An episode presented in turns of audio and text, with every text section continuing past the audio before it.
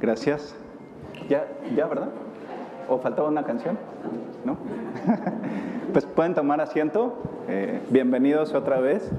Me da muchísimo gusto poder estar aquí esta mañana. Y aquí está Oscar, no está afuera. ¿En el cuadro? Ahí estoy. Y bueno, también me faltó dar la bienvenida a la gente que está conectada por internet ahorita, por los diferentes medios, por YouTube, por las redes sociales. No sé, Champ, ¿cuántas gentes hay conectadas en? Como 110. Como 110 personas, o sea, más o menos duplicamos ¿no? lo, que, lo que hay aquí con lo que hay en línea. Y pues bueno, gracias a Dios por estos medios que, que hoy en día nos permiten llegar a tantos lugares. Y, y pues bueno, yo les quiero eh, compartir este mensaje que Dios puso en mi corazón. Eh, y otras como 50 en Facebook. Entonces, bueno, este, está padrísimo y quiero compartirles este mensaje que, que, Dios puso en mi corazón. Estamos camino a su voz, o sea, estamos preparándonos para, para nuestro evento de séptimo aniversario de, de estar acá. Muchos más años escuchando las predicaciones de Oscar en, el Hotel Marriott y bueno, siete años de tener la oportunidad de estar en este lugar que pues eh, no solo nos permite tener los domingos aquí los estudios, sino también es el lugar en donde ensayan, es el lugar donde estudian mis hijos. Entonces la verdad es que hemos sido grandemente bendecidos con este lugar y, bueno, eh, Siempre les pediremos mucho sus oraciones porque Dios siga proveyendo para Él y para que podamos estar aquí muchos años más. Y bueno, este lugar, la verdad es que fue por fe. Este, me acuerdo cuando estábamos eh, en el Marriott y ya no cabíamos, porque teníamos un problema. Bueno, yo, yo, cuando, cuando empecé a ir al Marriott, a mí no me tocó ya en casa de Oscar, cuando yo empecé eh, cuando yo me convertí, cuando yo invité a Cristo a mi corazón, las prédicas ya eran en el Marriott, pero eran en, un salón que se llamaba Maximilian, que era muy chiquito. Y algunas veces cuando el Maximilian estaba ocupado nos pasaban al Chapultepec, que era más grande, y pues parecíamos como chícharos en olla porque éramos poquitos y entonces el salón era muy grande. Y al rato pues ya no cabíamos ni en el Chapultepec y fue cuando empezamos a orar por un nuevo lugar, ¿no? Y, este, y Dios, Dios nos trajo a este lugar Estamos muy agradecidos por él y, fue, fue por fe. Y pues, ¿qué es la fe? Pues la fe lo es todo. Les quiero contar una, una historia eh, que ocurrió en la, en la segunda mitad del siglo XIX en Gran Bretaña. Un británico llamado Hugh Price Hughes, que era un clérigo protestante galés, escribió una anécdota acerca de un periodista que se llamaba William Thomas Stith, que fue una de las figuras eh, más controvertidas del periodismo en la época victoriana, o sea, en el siglo XIX, y que curiosamente murió en el hundimiento del Titanic.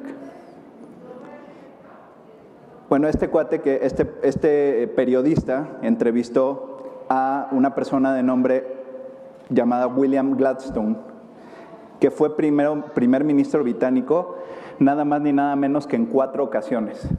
De hecho, era alguien a quien eh, Churchill admiraba mucho, constantemente citaba muchas de, sus frases, era un ejemplo en la vida de, nada más ni nada menos que de Winston Churchill.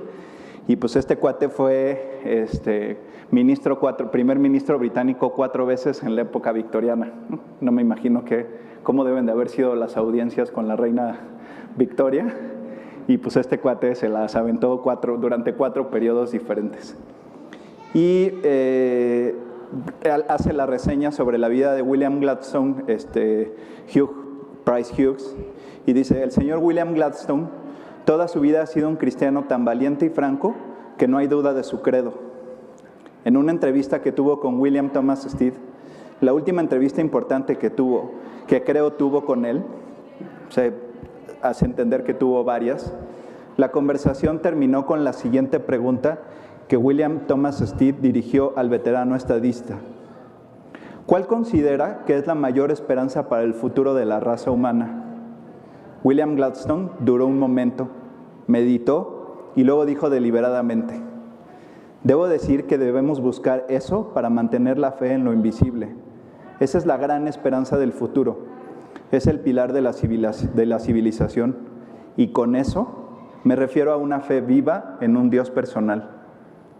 Después de 60 años de vida pública, me aferré más firmemente a esta convicción profundizada y fortalecida por experimentar la realidad y la cercanía de lo personal de Dios, de la personalidad de Dios. Frente a su cama donde murió, siempre delante de él, había un texto iluminado con estas palabras. Tú guardarás en completa paz a aquel cuyo pensamiento en ti persevera. Ese es el secreto de su muerte pacífica y triunfante. Antes de morir, había escrito a un joven investigador estadounidense las siguientes palabras. Todo lo que escribo, todo lo que pienso y todo lo que espero se basa en la divinidad de nuestro Señor, la central y única esperanza de nuestra pobre raza descarriada. La verdad es que encontré este, este texto de esta entrevista, me pareció increíble, eh, pues digo, una persona tan importante en su momento para, para un, este, para un territorio. El último. Antes de morir había escrito a un joven investigador estadounidense las siguientes palabras.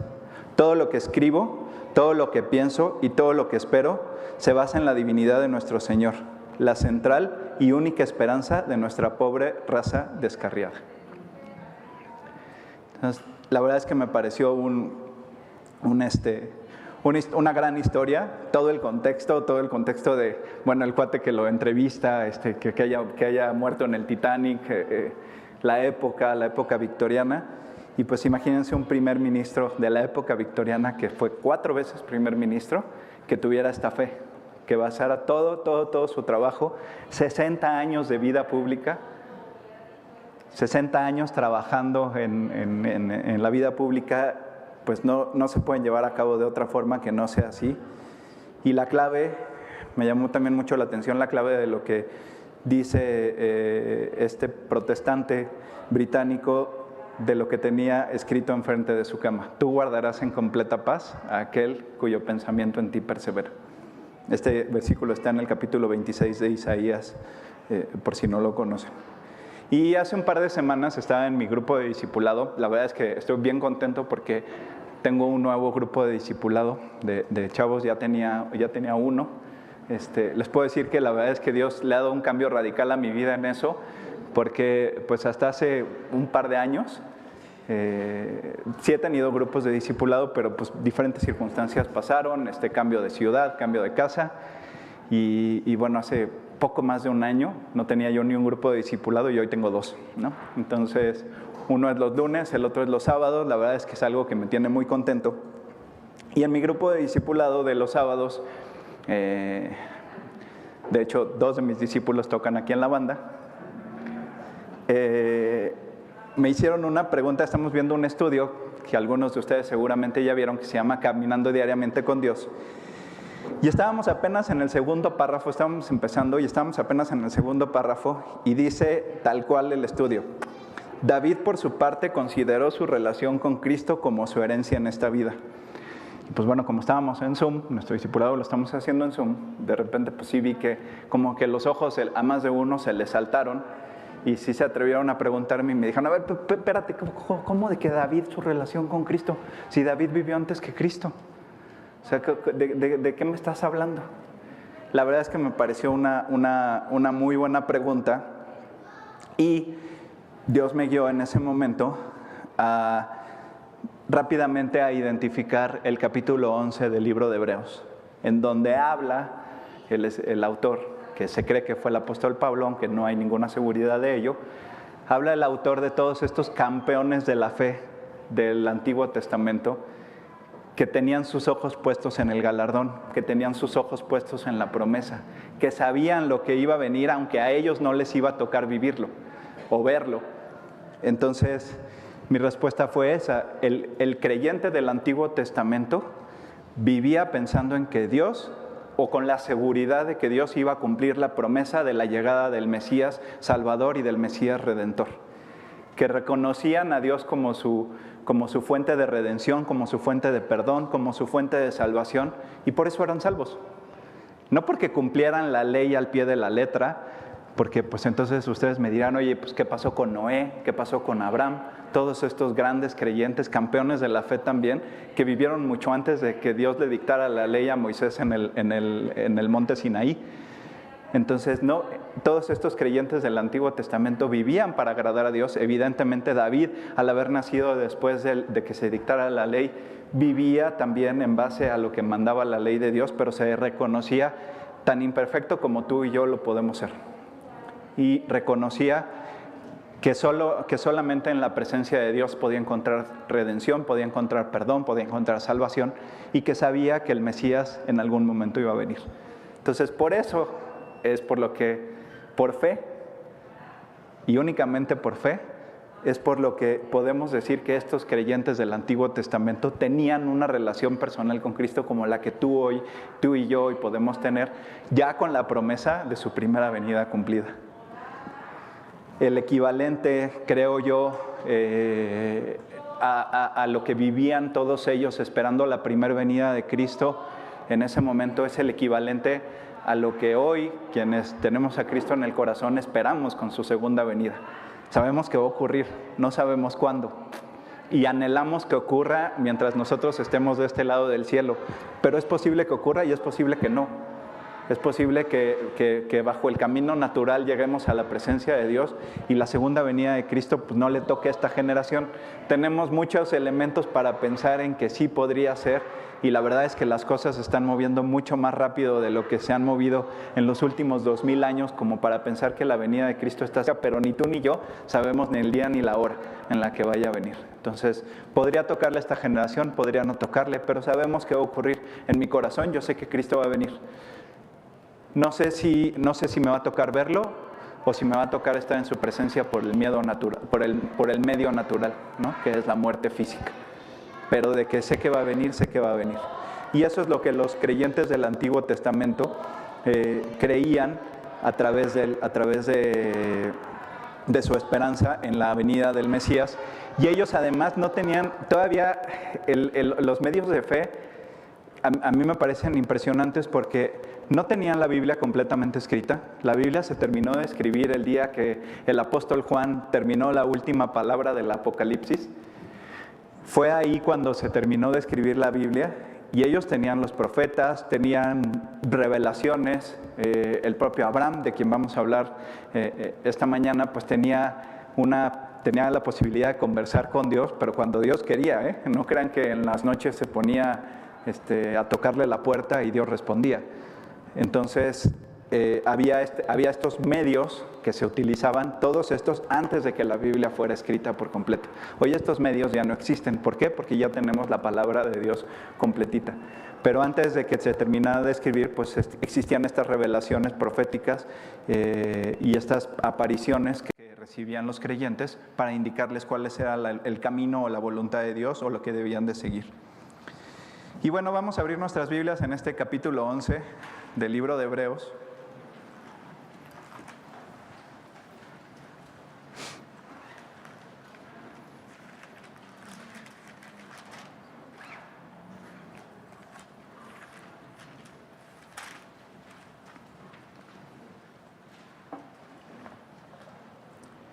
Y el primer versículo Hebreos 11.1 dice, es pues la fe, la certeza de lo que se espera, la convicción de lo que no se ve. O sea, el capítulo de los campeones de la fe, el, el capítulo del Salón de la Fama, eh, empieza explicándonos en primer lugar qué es la fe.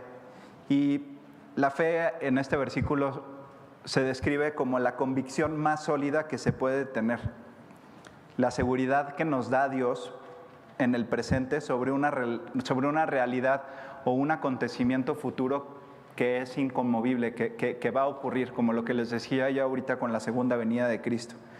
La convicción de lo que no se ve es la fe verdadera, que no se basa en evidencias empíricas, ni en evidencias físicas, ni en algo que podamos ver, sino la seguridad divina y este es un regalo de Dios. Beto, ¿tú cómo estás tan seguro de que Dios existe o de que Cristo existe? Porque lo tengo en mi corazón y porque ha obrado en mi vida de tal manera que, ninguna, que ningún otro medio que hoy conozcamos que puede existir en esta tierra puede provocar el cambio en, el corazón, como lo que Cristo ha hecho en mi vida y como lo que he visto hacer a Cristo en la vida de otras personas. Solo Cristo puede hacer esas cosas. Es ahí donde podemos, entre otras cosas, tener la seguridad de que Dios existe. Porque el cambio que opera en los corazones de quienes le abren la puerta no deja lugar a duda de la existencia de Dios. También, eh, por otra parte, en el versículo 6, dice, pero sin fe es imposible agradar a Dios, porque es necesario que el que se acerca a Dios crea que le hay y que es galardonador de los que le buscan. Y este versículo describe que todos estos campeones de la fe agradaron a Dios porque tuvieron fe, no porque cumplieron la ley al pie de la letra. Agradaron a Dios porque tuvieron la fe para agradarlo, porque sin fe es imposible agradar a Dios y que además Él recompensará esta fe a todos aquellos que han creído en Él. Y pues bueno, dicho lo anterior y, con esta pequeña introducción, eh, el autor le dedica, bueno, el autor es Dios, el autor físico dedica eh, la mayor parte de este capítulo 11 a la vida pues de quien hoy es identificado como el padre de la fe, que es Abraham. A partir del versículo 8, voy a leerles del versículo 8 al versículo 19.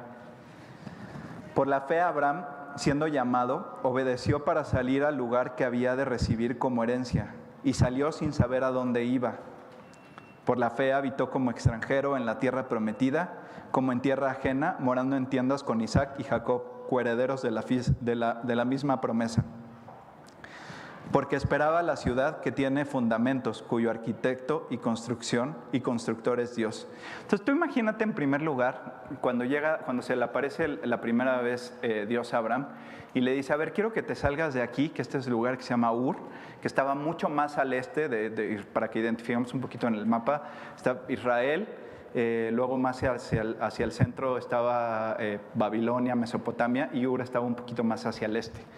Entonces, de repente, pues, evidentemente no existían los medios que, hoy tenemos para conocer otras poblaciones o otras tierras o otros lugares, pues no había televisión, eh, no, había ni siquiera medios impresos, no había fotografías, ¿no? así como de, este es el lugar al que vas a llegar. Dios se le apareció a Abraham y le dijo, Abraham, quiero que te vayas a este lugar porque este lugar es el que he determinado que va a ser la tierra que yo le daré por heredad al pueblo escogido que descenderá de ti. Y Abraham dice, pues órale, pero no tenía ni la menor idea ni de cuánto se iba a tardar, ni de a dónde iba, ni por dónde iba, ni los peligros que se encontrarían en el camino. Abraham no salía absolutamente nada. Lo único que hizo es tener fe. Tener fe, obedecer a Dios, decir, órale, pues agarro todas mis chivas y nos vamos a donde Dios me está diciendo que me tengo que, me tengo que ir. Eso en primer lugar. Y además, es importante eh, ver el momento de la vida de Abraham en el que esto está ocurriendo. Este mensaje de Dios le llega a Abraham cuando Abraham tenía 75 años. Tú imagínate que a los 75 años llegue y te diga, oye, vete a vivir al otro lado del planeta y caminando, agarra todas tus chivas y, y vete caminando. O sea, a los 75 años, pues hay mucha gente que ya está con el Señor, hay este, pues mucha gente que ya está, lleva 10 años disfrutando de su jubilación, ¿no? Este, y que pues este, de repente te dicen, órale vas, ¿no? Entonces, pues Abraham dice, ok, yo creo que aunque tenga yo 75 años, si Dios me lo está diciendo es porque a mí 75 años todavía Dios tiene un plan para mi vida, todavía Dios quiere que haga algo y además pues me está prometiendo que esta tierra le va a dar se la va a dar en heredad a una nación que va a salir de mí y yo a mis 75 años ni hijos tengo. Pero pues Abraham decidió creerle a Dios, decidió creerle a Dios y emprendió, emprendió, su, emprendió su camino hacia la tierra de Canaán. A partir del versículo 11 dice, por la fe, también la misma Sara, siendo estéril, recibió fuerza para concebir y dio a luz aún fuera del tiempo de la edad, porque creyó que era fiel quien lo había prometido. Por lo cual también de uno y ese ya casi muerto salieron como las estrellas del cielo en multitud y como la arena innumerable que está a la orilla del mar. Entonces, aquí, aquí viene el, segundo aspecto que, que, que es notorio en la fe de Abraham. A los 75 años le dice Abraham, a, Dios a Abraham que salga de la tierra de Ur de los Caldeos y se vaya a la tierra de Canaán y que le va a dar descendencia. ¿Sabes cuánto tiempo pasó para que se cumpliera esta promesa? 25 años. ¿No? Y tú desesperado porque a los tres meses no has visto respuesta. Eh, eh, eh, y además, pues yo no dudo que haya sido el anhelo de Abraham y de Sara durante toda su vida. No sé, no sé, no sé a qué edad se casaron. Abraham era 10 años más grande que Sara bueno, nueve años, tenía 99 cuando nació Isaac y, Sara 90. Entonces, Abraham era, no, pues no sé si se hayan casado cuando Abraham tenía 34 y Sara 25, pues es muy probable, ¿no? Es, es una edad. Entonces ya habían pasado pues, cerca de lo mejor de 40 años de matrimonio en los que habían estado buscando descendencia, ya había llegado, se, habían, dado cuenta de la esterilidad de la matriz de Sara y pues además ya había, ya había pasado un momento en la vida de, de Sara como mujer, que es un momento que a las mujeres tienen, que es la menopausia, en el cual pues ya, ya después de eso ya no pueden tener hijos. Es un proceso biológico que todas las mujeres tienen. Entonces ya también había pasado eso, esa etapa en la edad de Sara. Tenía 90 años, pues como una persona de 90 años ya era mayor y pues parir a los 90 años pues está difícil, ¿no? Entonces Sara reconoce que Dios le dio la fuerza, que no solamente hizo estos milagros, que para los hombres es imposible. O sea, hoy pensar en que una, mujer de 90 años pueda concebir, después de haber sido estéril toda su vida y después de haber pasado por este, por este proceso biológico que todas las mujeres tienen, pues es prácticamente un imposible. Pero aquí Dios nos muestra cómo nada es imposible para Él y Él llega en el momento en el que Él lo requiere. Em, yo me imagino que esto pasó mucho por la cabeza, por ejemplo, de, Marta y de María. ¿no? Eh, pues Jesús sabía perfectamente bien que su hermano Lázaro estaba muy enfermo y que su enfermedad era como para muerte.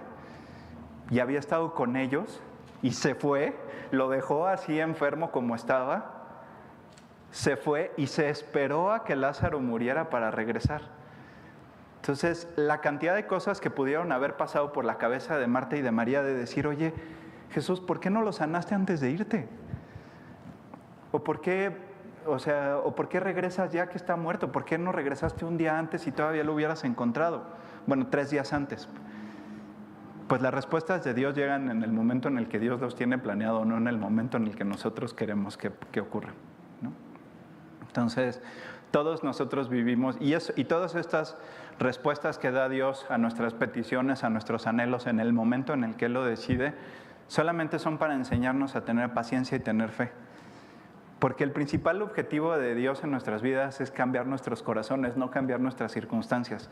El ser humano lo primero que quiere que cambie son sus circunstancias, pero Dios está enfocado en cambiar el corazón, no en cambiar las circunstancias. Pueden venir de la mano las dos cosas, pero lo principal va a ser trabajar en tu corazón. Entonces, pues los dos ya estaban bien pasados de edad, eh, cometieron una falla, Abraham y Sara eran tan humanos como tú y como yo, y pues bueno, le quisieron en algún momento, eh, entre estos 25 años, darle una ayudadita a Dios. Bueno, la respuesta no llega y yo he sido estéril y ya no estoy en el tiempo para tener bebés. Entonces, pues llegó Sara y le dijo, aquí está mi sierva, yo creo que lo que Dios está pensando es que a través de ella nos dé la descendencia que, que dijo que nos daría. Y, pues bueno, pues de, de, de, este, de esta imprudencia, eh, hoy en día pues prácticamente la mitad de la población viene de la descendencia de, Ismael, ¿no? Entonces también Dios hizo una promesa a Ismael de, darle, de hacer de él una gran nación, lo cual lo cumplió pero pues lo único que hicieron fue quererle dar una ayudadita a Dios. ¿Y quiénes hoy son los peores enemigos de los, de los israelitas, de la descendencia prometida? Pues los musulmanes.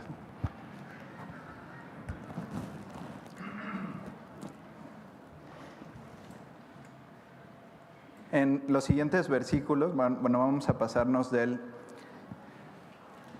del 13 al 16. Aquí es donde yo encontré la respuesta a lo que me preguntaban en mi, estudio, en mi estudio de discipulado, dice, conforme a la fe murieron todos estos sin haber recibido lo prometido, sino mirándolo de lejos y creyéndolo y saludándolo y confesando que eran extranjeros y peregrinos sobre la tierra. Porque, les, porque los que esto dicen claramente dan a entender que buscan una patria, pues si hubiesen estado pensando en aquella donde salieron, ciertamente tenían tiempo de volver pero anhelaban una, una mejor. Esto es celestial, por lo cual Dios no se avergüenza de llamarse Dios de ellos, porque les ha preparado una ciudad. Y esto aplica no solamente a, Abraham, Isaac y Jacob, eh, quienes son eh, a quienes Dios se refiere a lo largo de la palabra como los, como, como los recibidores de la promesa, ¿no? como quien, de quien dijo Dios que iba a salir una gran nación. Ellos no lo vieron, o sea, lo más que llegó a ver Jacob fueron las 70 personas que se fueron con él de Canaán a Egipto eh, para ver a José en tiempo de la hambruna, pero eran 70 personas, eso no es una nación, eso a duras penas es para llenar un edificio. Entonces, este, pues no, no, era, no, no, no vieron esa promesa cumplida, pero sabían que Dios la iba a cumplir. O sea, en ningún momento eh, tú ves en la vida de Abraham una desesperación por decir, a ver, ¿en qué momento ahora vamos a hacer 5 mil, 6 mil, 7 mil personas este, de un día para otro descendientes de mí? No, o sea, Dios sabía, Abraham sabía que Dios iba a hacerlo de él, aunque él no lo viera. En los siguientes versículos del, del 17 al 19, dice, por la fe, Abraham, cuando fue probado, ofreció a Isaac y el que había recibido las promesas ofrecía su, su por la fe Abraham cuando fue aprobado ofreció Isaac y el que había recibido las promesas ofrecía su unigénito, habiéndosele dicho, en Isaac te será llamada descendencia, pensando que Dios es poderoso para levantar aún de entre los muertos, donde en sentido figurado también le volvió a recibir. Y bueno, aquí viene el, momento que yo creo que es el momento clave en la vida de Abraham. ¿no? O sea, ya después de 100 años de vida, después de 25 años de haber recibido la promesa, pues de repente llega Dios y le dice, Abraham, tengo algo para ti. Vamos a leer en el capítulo 22 de Génesis. Dice el versículo 1, aconteció después de estas cosas que probó Dios a Abraham y le dijo, Abraham, y él respondió, heme aquí. Y aquí en primer lugar eh, vemos la disposición de Abraham para obedecer a Dios en todo momento. Yo, eh, ten cuidado con, de posponer eh, el llamado de Dios o de dejar para después tu tiempo de oración y tu tiempo de lectura en el día a día y darle un lugar secundario a Dios.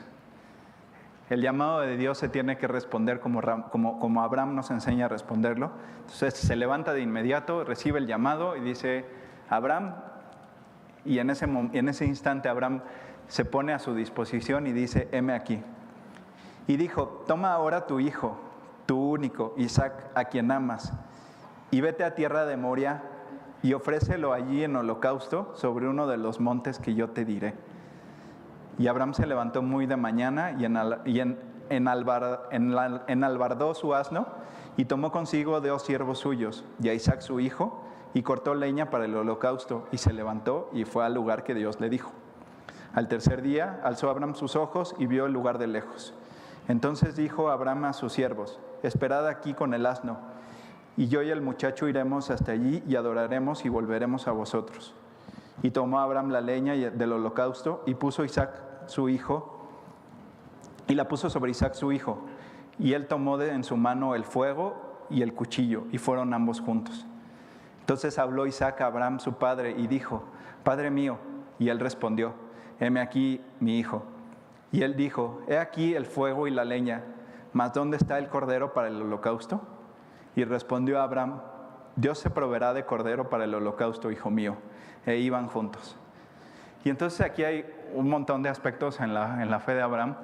En primer lugar, la, pregunta, y, yo me he hecho varias veces esta pregunta, y pues bueno, los estudiosos de la Biblia a lo largo de muchos años concluyen en que Dios le pidió a Abraham, porque, Dios, porque Abraham hizo lo que tú y yo somos capaces de hacer en cualquier momento, en el momento en el que recibimos una respuesta de oración o en el que vemos cumplida una promesa en nuestra vida. Y es que somos dados inmediatamente a empezar a poner la respuesta en la promesa, a poner la vista en la promesa y no en el que promete, a poner la vista en la bendición y no en el que bendice. Y eso es lo que inmediatamente hacemos en el momento en el que vemos una respuesta de oración. Y sí, esto pasó en la vida de Abraham.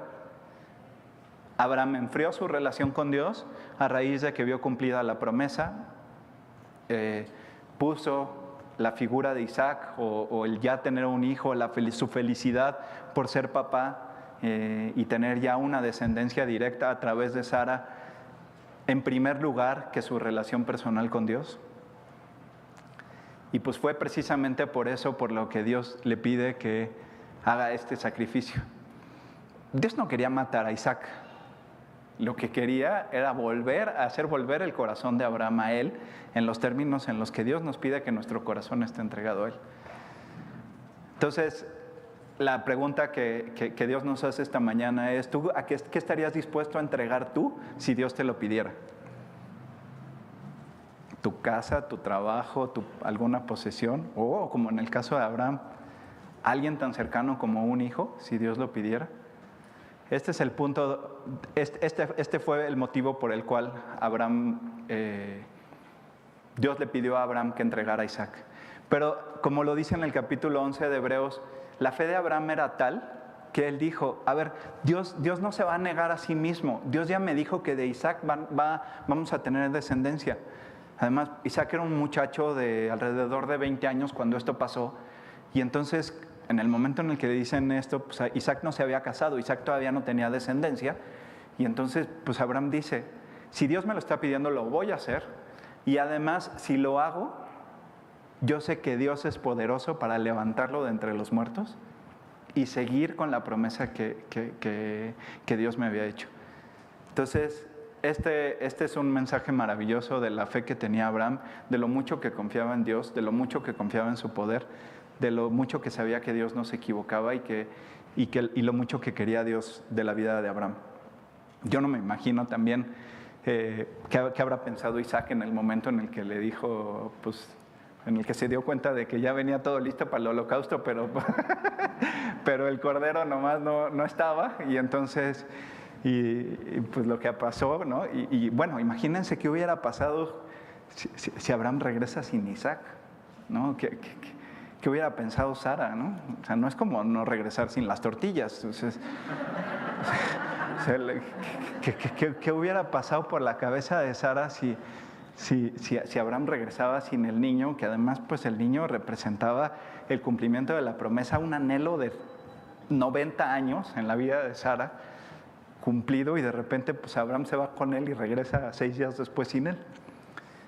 Entonces, pero Abraham decidió, obedecer a Dios y ya justo en el momento en el que, se va a hacer el sacrificio, cuando el versículo 9 del capítulo 22, y cuando llegaron al lugar que Dios le había dicho, edificó allí Abraham un altar y compuso la leña y ató a Isaac, su hijo, y lo puso en el altar sobre la leña.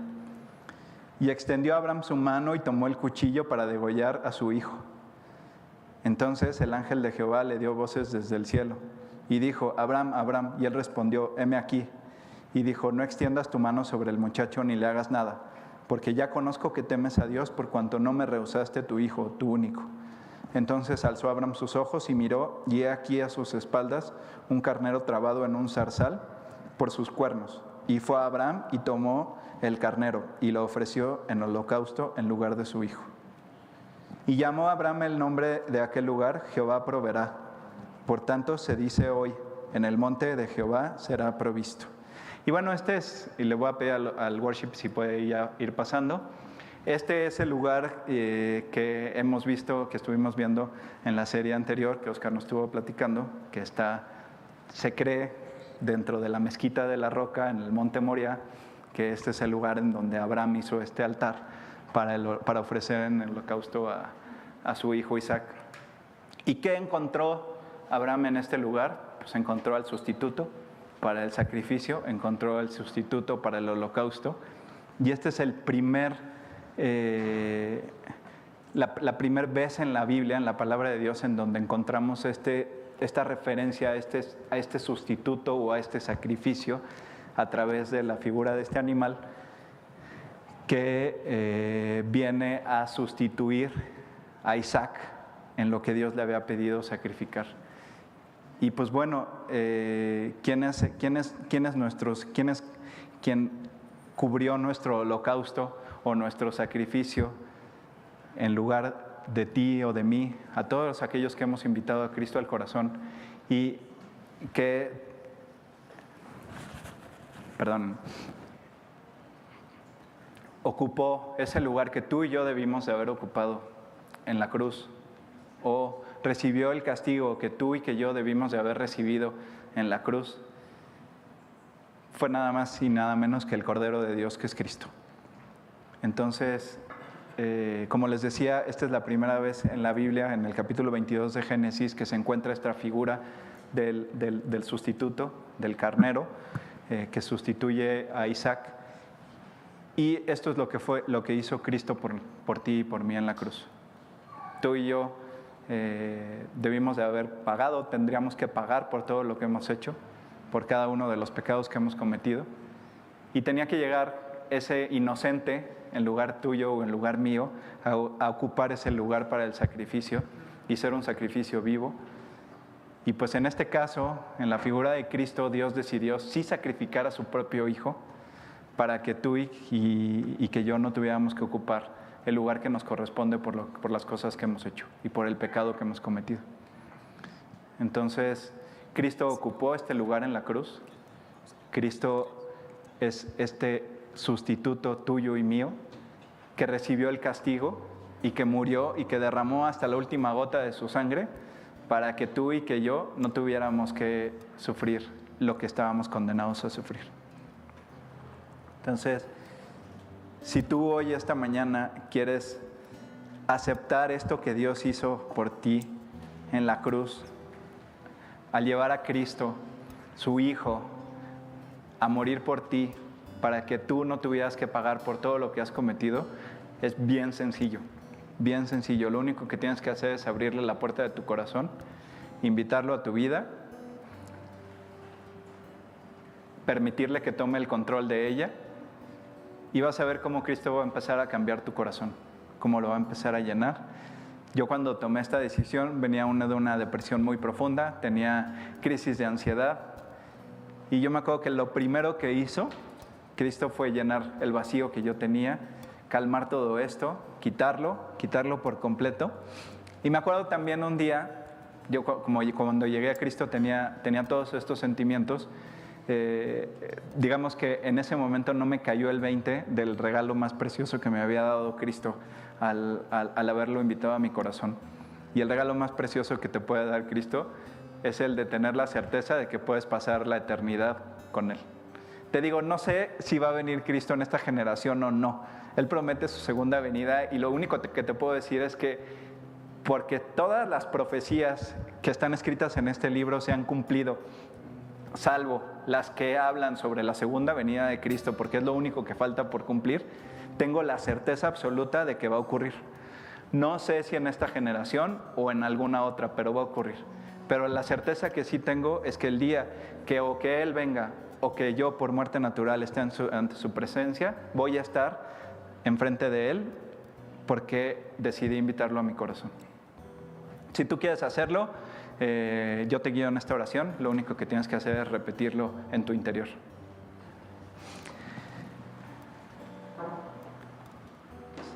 Señor Jesús, te damos gracias por esta mañana y yo hoy aquí te doy gracias por hoy hablar a mi corazón y por hoy entender lo que tú hiciste por mí en la cruz.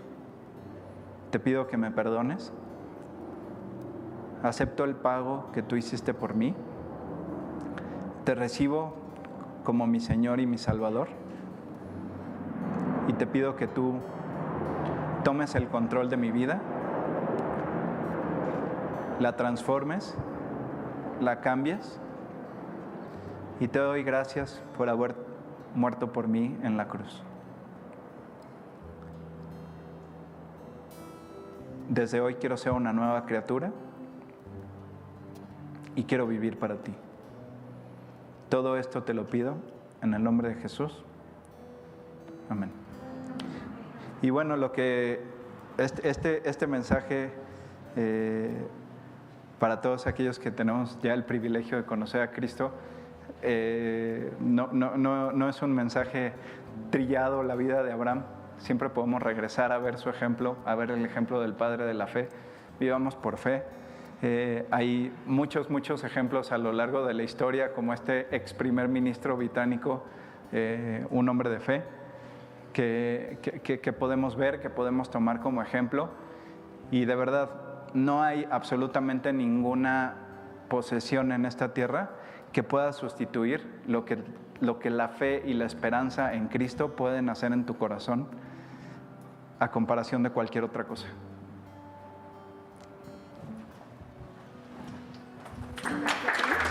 ¿Puedes traer tu? Sí.